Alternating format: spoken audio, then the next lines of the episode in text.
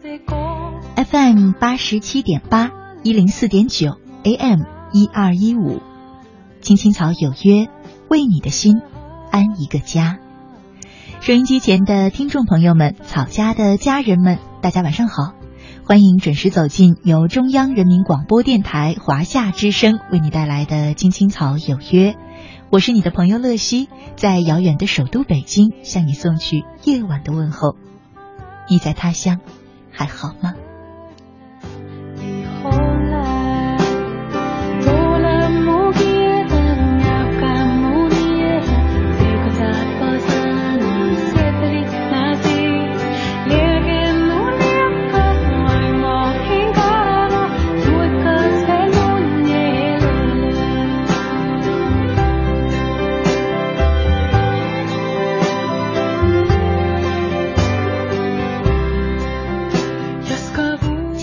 是二零一五年的七月二十三号，是星期四，和大家呢一起走进草家每周四的幸福密码。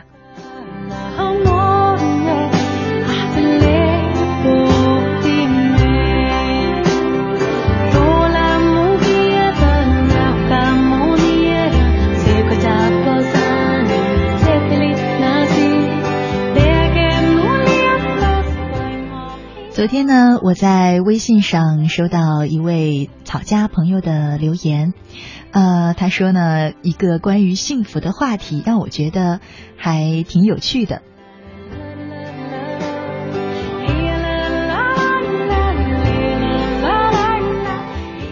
呃，这位朋友呢叫做如果没有你，他说，乐西姐，我每天在厂里都特别烦，一想到要去上班呢，就特别的不开心。一个屋的同事总是每天叽叽喳喳说谁谁谁又不好了，我特别不喜欢。还有去上班的班车师傅也总是态度特别差。乐西姐，你说我现在工作这么不开心，让我的生活也特别的不开心，我是不是应该换个环境呢？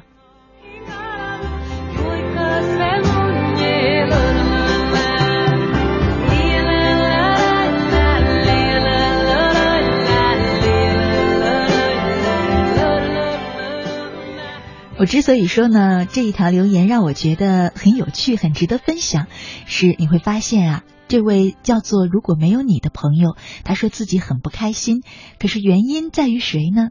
原因在于啊，一个办公室的同事每天叽叽喳喳的让他不喜欢，还有呢，上班的这个班车师傅也让他不喜欢，于是他的生活、他的工作就不开心了，呃。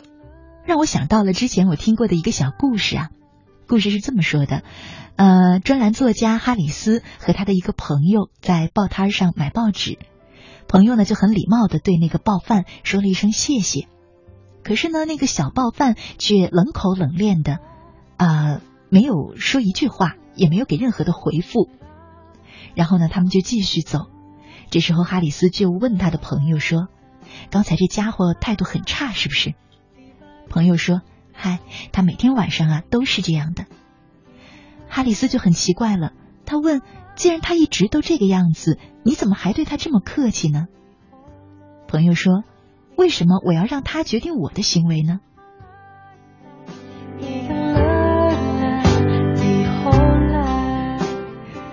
你看有意思吗？很多时候我们生活里也是这样啊，你会发现别人的一些举动。可能让你不是很喜欢，可能你觉得很不应该，于是呢，你也报以一些，呃，可能不太礼貌、可能不太友好的回应。但是我在想，故事当中哈里斯的这位朋友真的是很聪明的。我们为什么要让别人影响我们的行为，决定我们的行为呢？如果说连行为对方都不能决定的话，更何况我们的心情呢？我们每一个人啊，其实心中都有一把快乐的钥匙，可是我们不会把自己家里的钥匙交给外人，却常常在不知不觉中就把你内心的那把快乐的钥匙交给了别人。就像今天留言的这位，如果没有你那样，周围环境里有一些人是自己不喜欢的，于是你就不开心了，这就是把你的快乐钥匙交给了别人呀。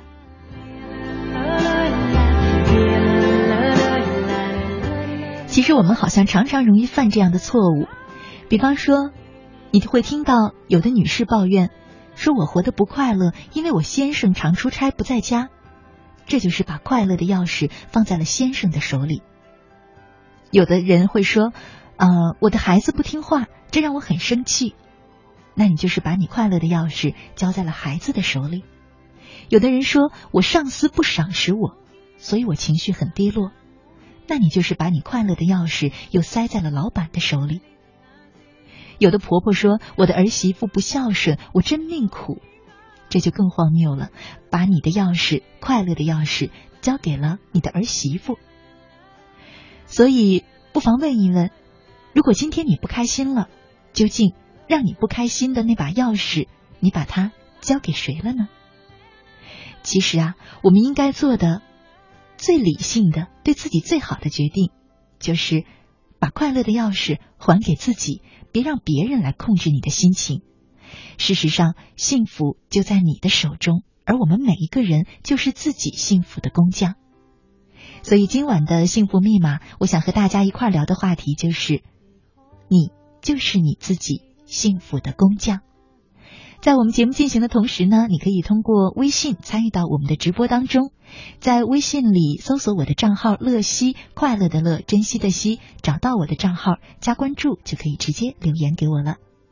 今晚我们的互动话题是：你是你自己的幸福工匠，期待着你的参与。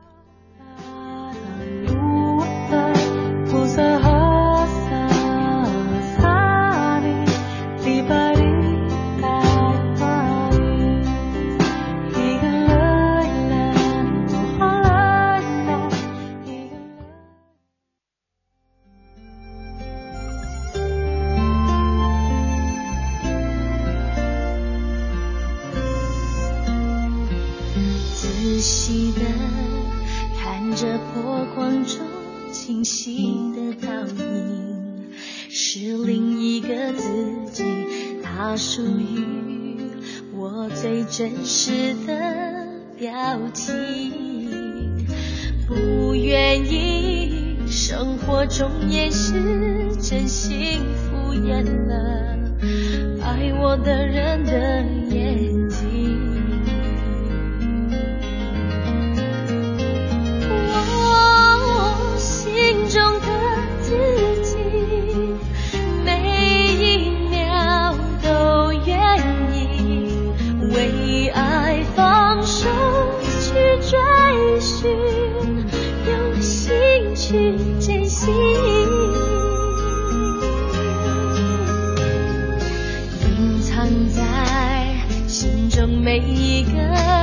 时的心情，现在释放出去。我想要呈现世界前更有力量的。更有勇气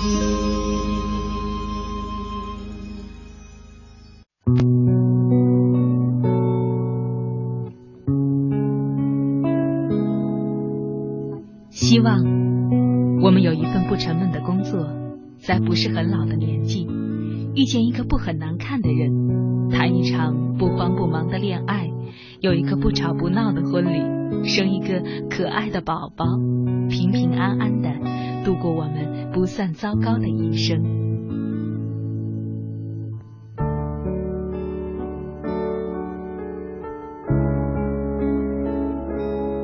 青青草有约。陪伴你度过，即使是平凡，却不平。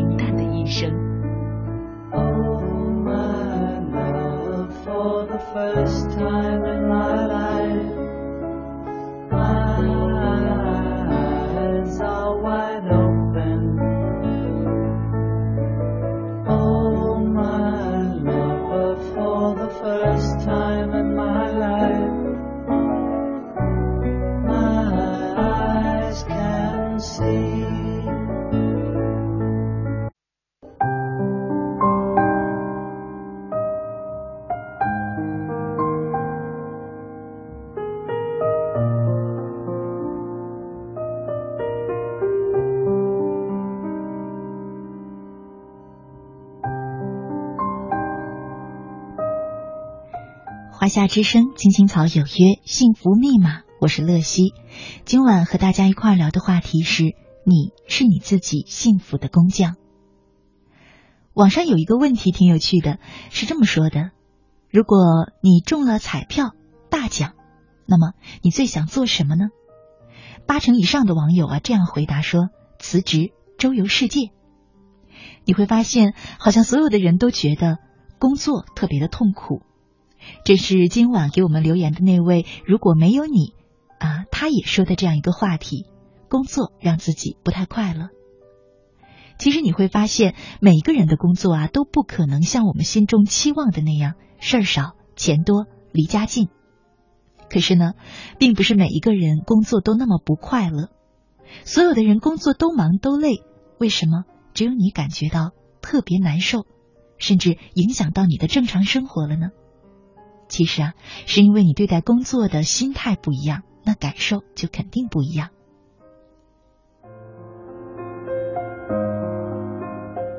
事实上，我们每一个人心中都有一个幸福的目标。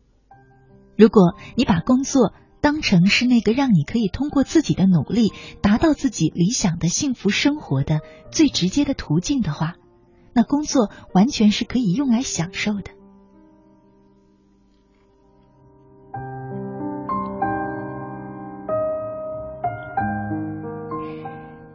全世界最著名的股神巴菲特，在他的八十岁生日时，对公众说：“他不会退休的。”他还说呢：“我打算工作到超过一百岁。”许多人都知道，巴菲特是一个工作狂，似乎他从来没有说过工作是痛苦的。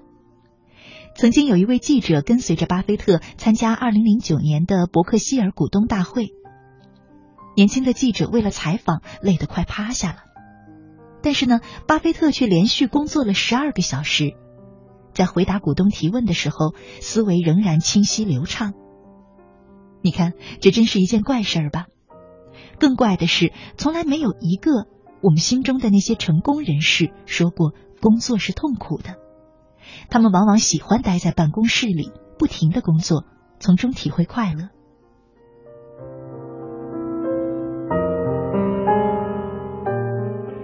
浙江省有一家媒体曾经跟踪了呃浙江籍的企业家国庆长假的过法，调查结果啊是这样的：娃哈哈集团的董事长宗庆后除了参加福布斯颁奖之外，其余的时间都在澳洲考察奶源基地。丝绸之路集团的董事长林兰芳患上了重感冒，仍然在公司推行精细化管理。他一年中唯一的假期就是大年三十到大年初二的三天，唯一的娱乐呢就是阅读。温州新奥啤酒有限公司董事长孙建新飞去德国洽谈合作业务，他还认为在别人休息的时候，将企业长期积累的问题集中处理，赢得了七天的时间，让自己感觉非常的快乐。有人就说了，这样高强度的工作对身体是一种伤害呀。这句话如果被股神巴菲特听到，他肯定不乐意。因为他五六十年来就是承受了这样的高强度的工作，并不见工作残害了他的身体。许多人总结巴菲特的养生之道，但又实在总结不出来他有什么长寿秘方。巴菲特说，很愿意把自己的经验和大家分享。于是，在有一年的伯克希尔公司的股东大会上，一位股东问巴菲特说：“你现在已经是全美国最富有的人了。”那你下一个目标是什么呢？他说：“我的下一个目标是成为美国最长寿的人。”那位股东就追问说：“那你的长寿之道是什么呢？”巴菲特说：“快乐工作，快乐生活。”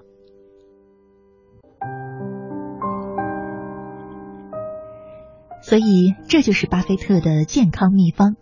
他在做自己最喜欢的事儿，他是如此热爱自己的工作。以至于他说自己每天都是跳着踢踏舞去上班的，用这样的心态工作，那当然是享受了。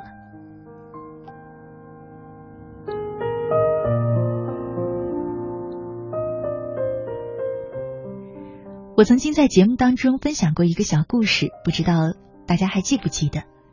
说呢，有两个石匠在太阳底下流着汗，辛苦的捶打着一块大石头。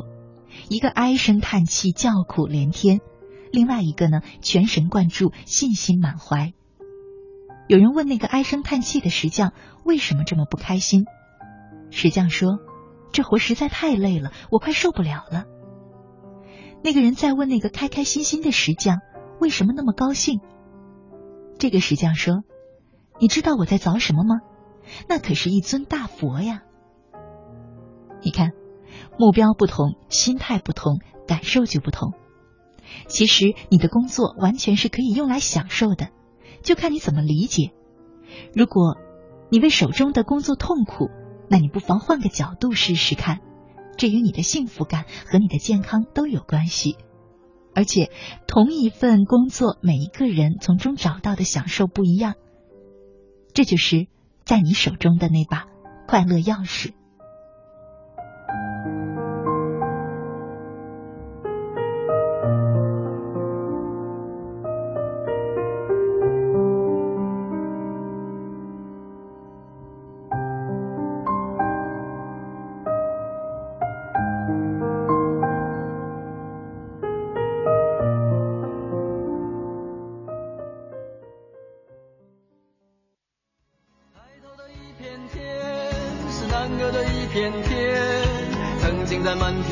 光下。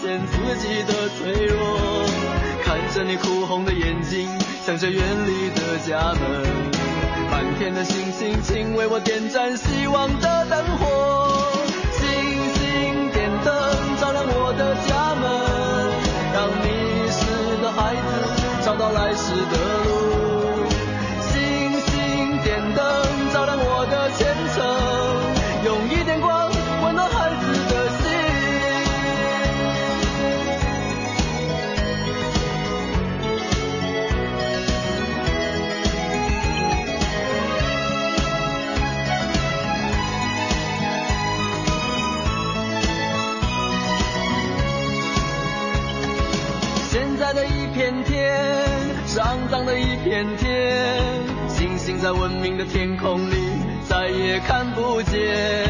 天其实并不高，海其实也不远。人心其实比天高，比海更遥远。学会骗人的谎言，追逐名利的我，在现实中迷失才发现自己的脆弱。看着你含泪的离去，想着茫茫的前程。放的星星请为我点盏希望的灯火。星星点灯照亮我的家门让迷失的孩子找到来时的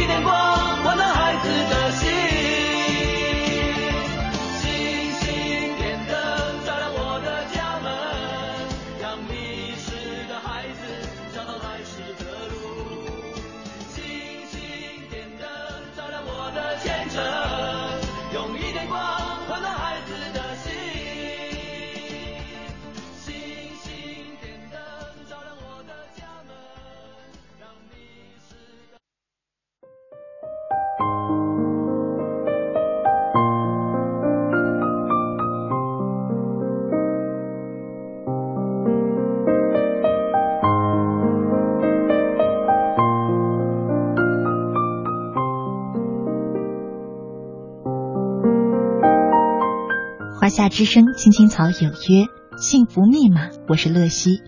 今晚和大家一块儿聊的话题是：你是你自己幸福的工匠。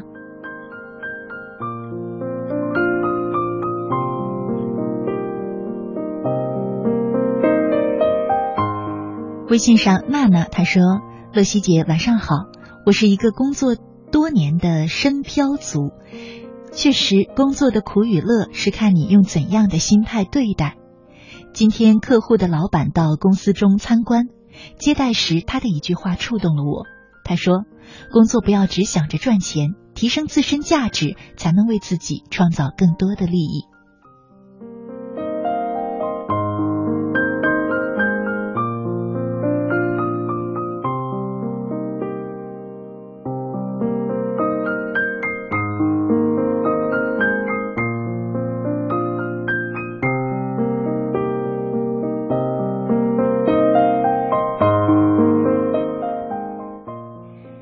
位叫做“我不做大哥好多年”的朋友，他说：“你知道吗？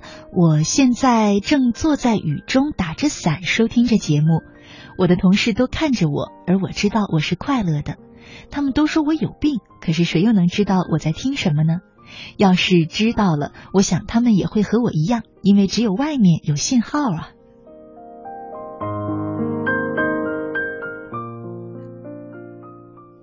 我倒觉得呀，坐在雨里面打着伞，戴着耳机听着自己喜欢的节目，是一种很浪漫、很美的景色呢。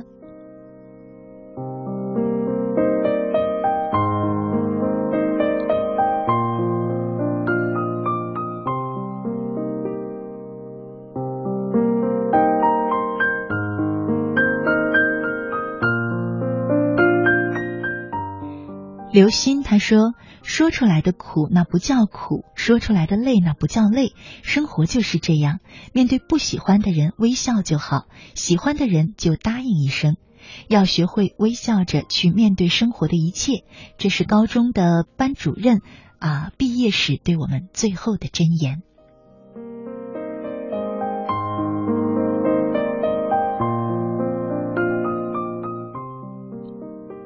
辉他说。草家的朋友们，你们好。说起幸福，其实很简单，就要看自己容不容易满足。我第一次感觉幸福，就是我的宝贝的来临。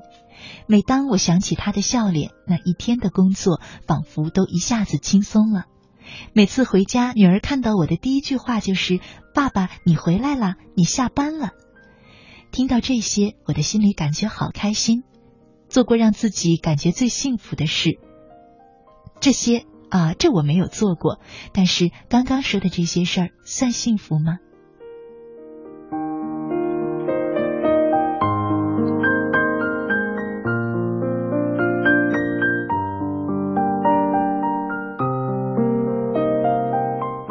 陈峰他说：“好久没有听收音机了，这两天听到了青青草有约，收获满满的。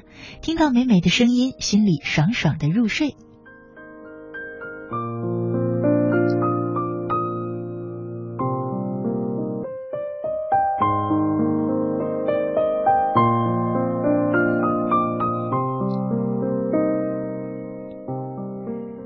之声他说：“乐西姐晚上好，我觉得我做过的最幸福的事儿就是小时候经常与父母顶嘴、顽皮惹他们生气，长大后才明白他们的不容易。于是呢，我就在上一年父亲生日的时候对他说了一句：‘爸，你辛苦了。’我觉得这就是我这辈子做过的最幸福的事儿。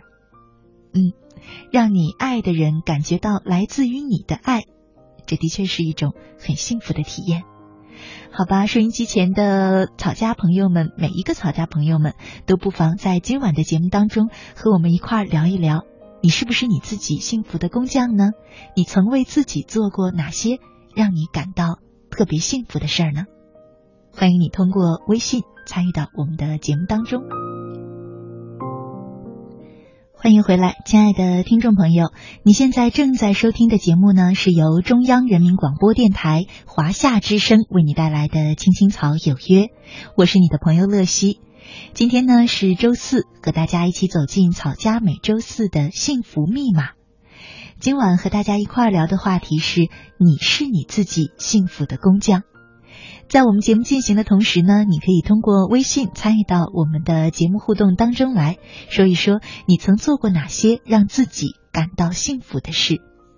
在微信里呢，找到我的账号“乐西”，快乐的乐，珍惜的惜，加关注就可以直接留言给我了。除了留言之外呢，你还可以通过微信账号，呃，收听我们的直播节目，收听我们播出过的节目录音，找到我每天读过的文章与故事的文字版，也可以通过这个微信账号进入草家的微社区，和其他的草友们交流互动，啊，也可以和大家在那儿交个朋友。今晚就欢迎你通过我们的微信。留言和我们说一说，你曾为自己做过哪些让你感觉到很幸福的事儿。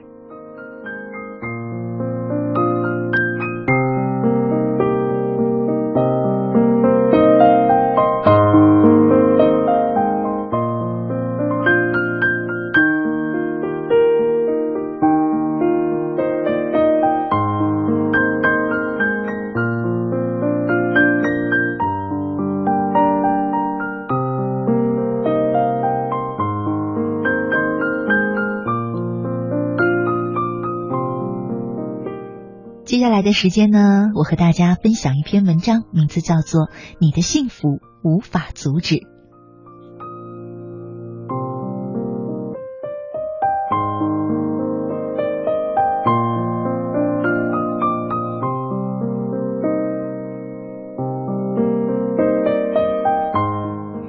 二零零八年的第一天，王福才开着他那辆报废的夏利车，带着他那胖胖的女朋友来报社找我。在我桌上放下一包用红手帕包着的喜糖和喜烟，脸涨得比手帕还红的对我说：“我结婚了。”王福才是我的校友，比我矮三级。我读高一的时候，他正好读初一。那时候流行初中和高中混班考试，以防止作弊。我们就是这样在一次期末考试中认识的。他给我留下最深印象的，不是那双小的出奇的眼睛和大的出奇的耳朵，而是他说的一句话。在他的几位同学讨论今年要在班上考第几名的时候，他一脸不屑地说：“争那些有什么用？我只和自己比。”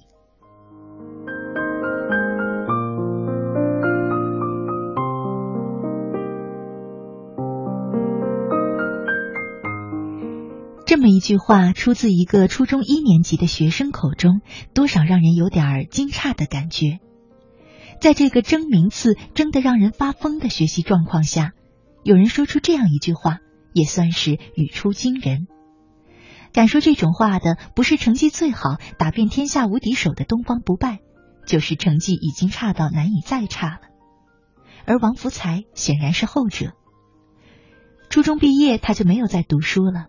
他像很多农村孩子一样，开始了自谋生路的旅程。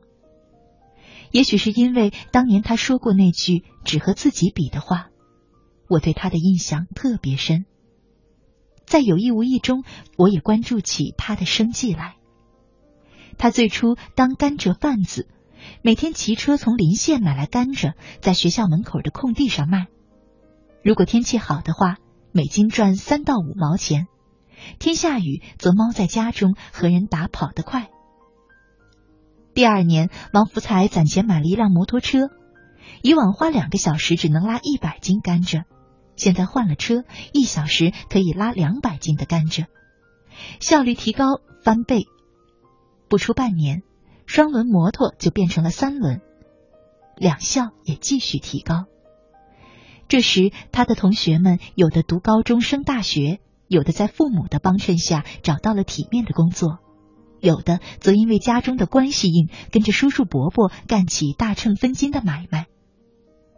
但王福才依旧那样信奉只和自己比的原则。今天比昨天挣得多，今年比昨天啊比去年过得好，天天都像赚了一般幸福着。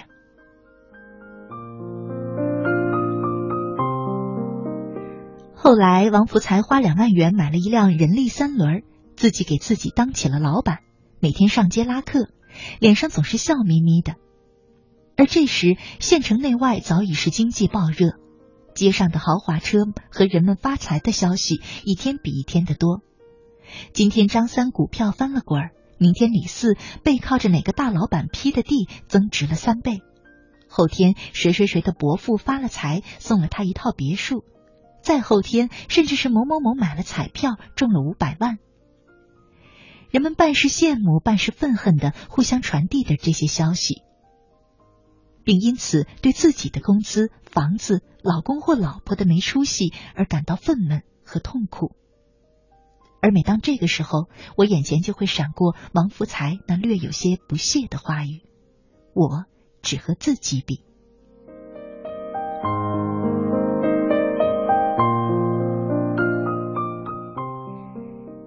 其实这句话某种程度上也成为我在浮躁时候的一股清静剂。这些年我的工作还算顺利，几乎每年都会升职并加千元左右的月薪。但身边某同事一单业务提成了二十万，某同行辞职去开策划公司年赚百万，某兄弟办房地产杂志年盈近千万，某熟人一本书的版税就是多少多少。我承认。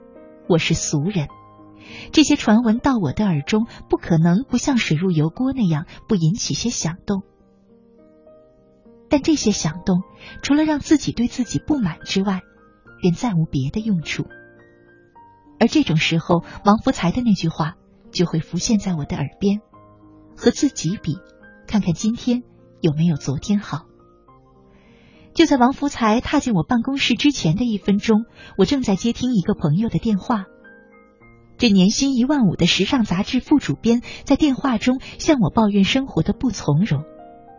身边朋友的奔驰、宝马让他的帕萨特无地自容，雪茄吧里的消费也让他捉襟见肘。这时，我嘴里竟莫名的冒出了王福才的那句名言。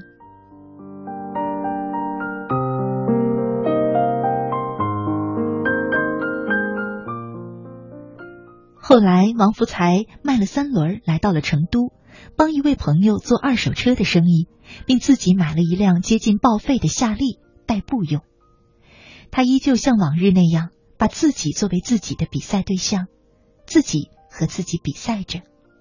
这种旁若无人，那种自得其乐，真是令人羡慕。在我送他出报社的时候，看到他那辆贴满彩纸的红色夏利车，此车形象颇为眼熟。仔细回忆，猛然想起是本报昨日报道过的最牛婚车。在那幅照片中，绚烂夏利扎成的婚车与宝马车队擦肩而过，搞笑意味特别明显。想不到这又是王福才的杰作，可谁又能说这破婚车里装着的幸福就不叫幸福呢？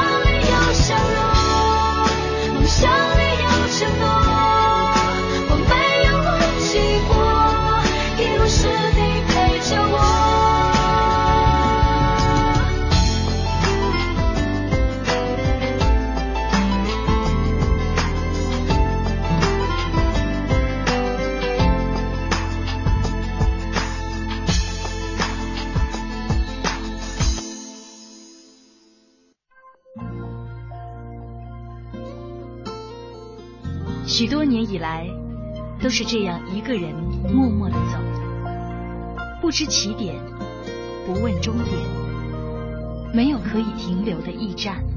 密密麻麻的高楼大厦，找不到我的家。在人来人往的拥挤街道，浪迹天涯。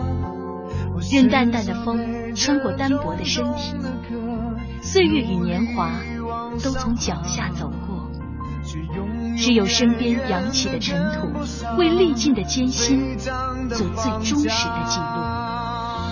给我一个小小的家，蜗牛的家，当风遮雨的地方，不必太大。青青草有约，在漂泊的岁月里，为你的心安一个家。一个属于自己温暖的蜗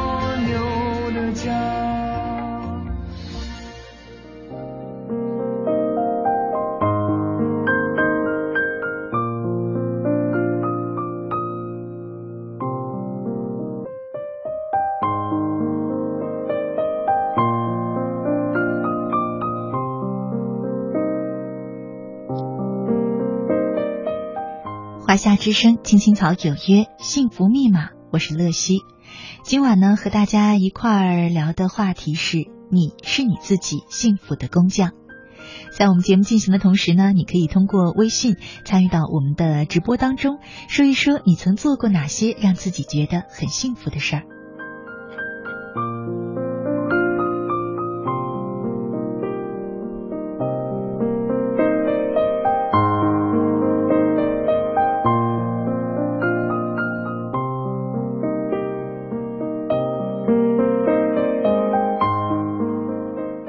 野狼他听了我们刚才分享的那篇文章，说和别人比呀、确实会太累，可以学习别人成功的经验，但不应该攀比。如果拿我和马云的财富比，那我肯定想一头撞死了。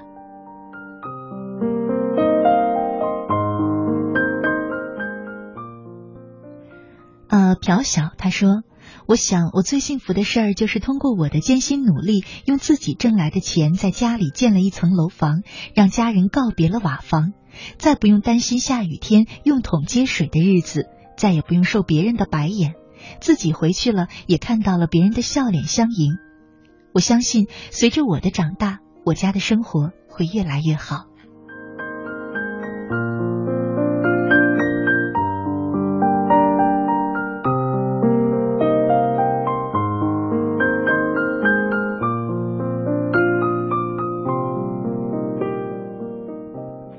晴心他说：“我的记忆呀、不怎么好。两个多月前，有位平时和我玩的挺好的同学加了我的 QQ 号。我问他是谁，他说出他的名字之后，我又说我们以前认识吗？我想他那时候应该是崩溃的吧。可是平时我们都是喊对方的绰号的，所以才会一时想不起来。其实我觉得这样的幸福的事儿还有很多很多，比如和同学打打闹闹、开开玩笑。”和同桌一起去啊啊快餐店，边吃东西边看书边聊天儿；和下铺的女孩一起在奶茶店静静的喝奶茶。但我觉得最幸福的事儿是每天给爸爸妈妈捶背，虽然有时候觉得手挺酸的，但是心里是甜甜的。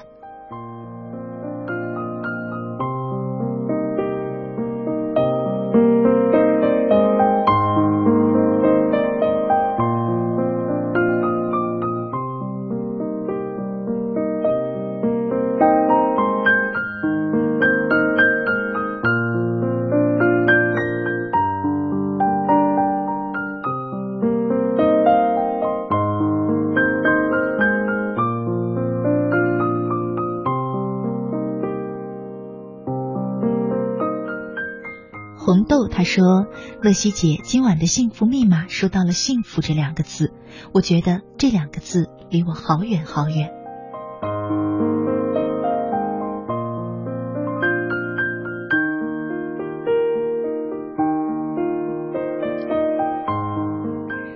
很多人觉得幸福离自己好远。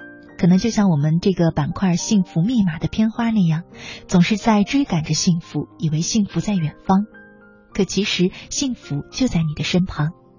也许你没有别人的背景，比不了别人富足的环境、优越的生活，可是仔细体体啊体味一下你自己的生活。也许刚出社会的时候，到了月底，工资用完了，却还要熬好多天才能发工资呢。那时候，在洗衣服的时候，哪怕从口袋里掏出十块钱，你都觉得那喜悦感像中了彩票一样。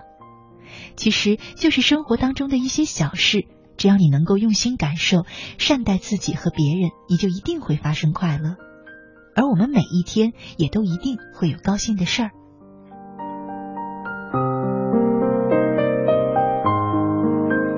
节目的最后呢，和大家分享一篇小文章。每天都有高兴的事儿。正走着路，前面是一对小恋人，男的翻开钱夹，让女的看照片，两枚硬币悄然滚落，他们浑然不觉。我随即叫住他们，笑着提醒钱掉了。他们很高兴，还略带羞涩的感谢了我。虽然只是区区的两元钱，但是我仍然为这样小小的不足挂齿的好事而感到开心。每天我几乎都能遇到类似的开心事儿。我原先是个不太快乐的人，看见乞丐抑郁，看见美女惆怅。自从习惯每天都为别人做些小事后，我的心开始晴朗敞亮了许多，这是很美的。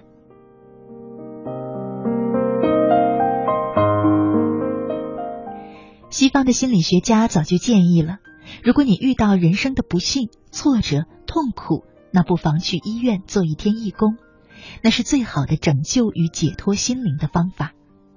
东方人喜欢把它演绎为积德，其实也是，你可以得到所谓的现世报，准确的说是当下报，回报给你的就是可贵的快乐。有一次打车，我刚坐定，只见那师傅果断的把抽一半的烟摁灭了，我当即谢了谢他，他非常惊喜的回头端详我。然后回我一句，也谢谢你。彼此陌生，但是那一刻内心是默契的，都读懂了对方的善意和喜悦。下车的时候，朋友一般的告别也很温暖。那天我本是去办理一件很棘手的事情，也许是好心情赋予我好的容颜和态度，事情办得异常顺利。再次带着好心情走回家，也不会轻易发火打儿子了。良性循环。一天下来，像是看每一朵花开，赏心悦目。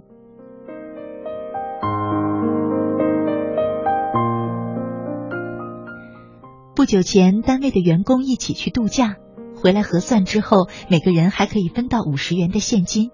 因为出纳手头都是整票一百元，只好两人合领一百元，然后再去分。我和小潘一组，他带领。结果回来之后，他忘记了这个事，没有给我五十元。